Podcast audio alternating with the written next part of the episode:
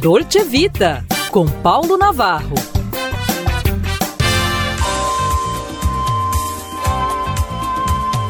Olá, amigos, em pauta o Templo da Perdição. Vamos lá. O que vocês pensam sobre a intervenção estética pouco invasiva como fonte de juventude, entre aspas? Polêmica e complexa, concordo? Temos das mais radicais às mais suaves. Temos equilíbrio e exageros perigosos equivalente à anorexia.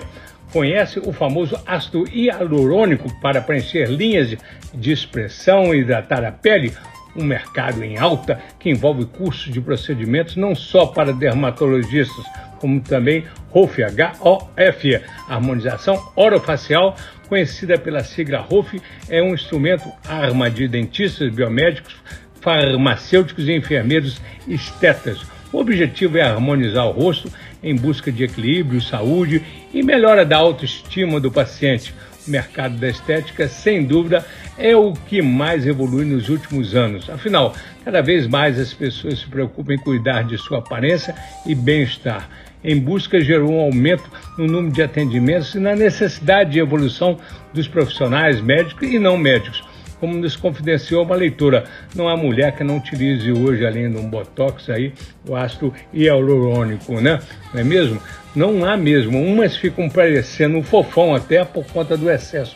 Outras ganham um bico de pato, preenchendo os lábios para ficarem mais pontudos. Imagine beijar, gente. Tira até a sensibilidade. Tira ou não tira? Sem falar dos seios com suas próteses e preenchimentos, né? Periguetes da terceira idade, sei lá se é ou não, ou se é isso mesmo. Interessante ressaltar que médicos e demais profissionais em outras áreas marcham para o mesmo lucrativo segmento, o da fogueira das vaidades. Em outras palavras, harmonização facial. Isso enfatizamos em detrimento de sua formação acadêmica, que não é tão rentável como essa, cada vez mais na moda, entre aspas. Nada contra, com exceção dos dermatologistas de olho na invasão de suas praias.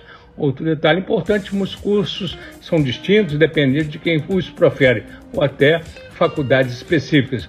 A tendência envolve ainda aí eh, essas escolas, essas faculdades que usam cadáveres importados. Isso devido a restrições da legislação brasileira. O que fica depois de todo esse painel? Que todo cuidado é pouco, que bom senso nunca é demais. Seria mais fácil usar as técnicas para suavizar, não para transformar. Envelhecer com dignidade faz parte da vida, assim como a outra certeza, a indesejada das gentes. É isso aí.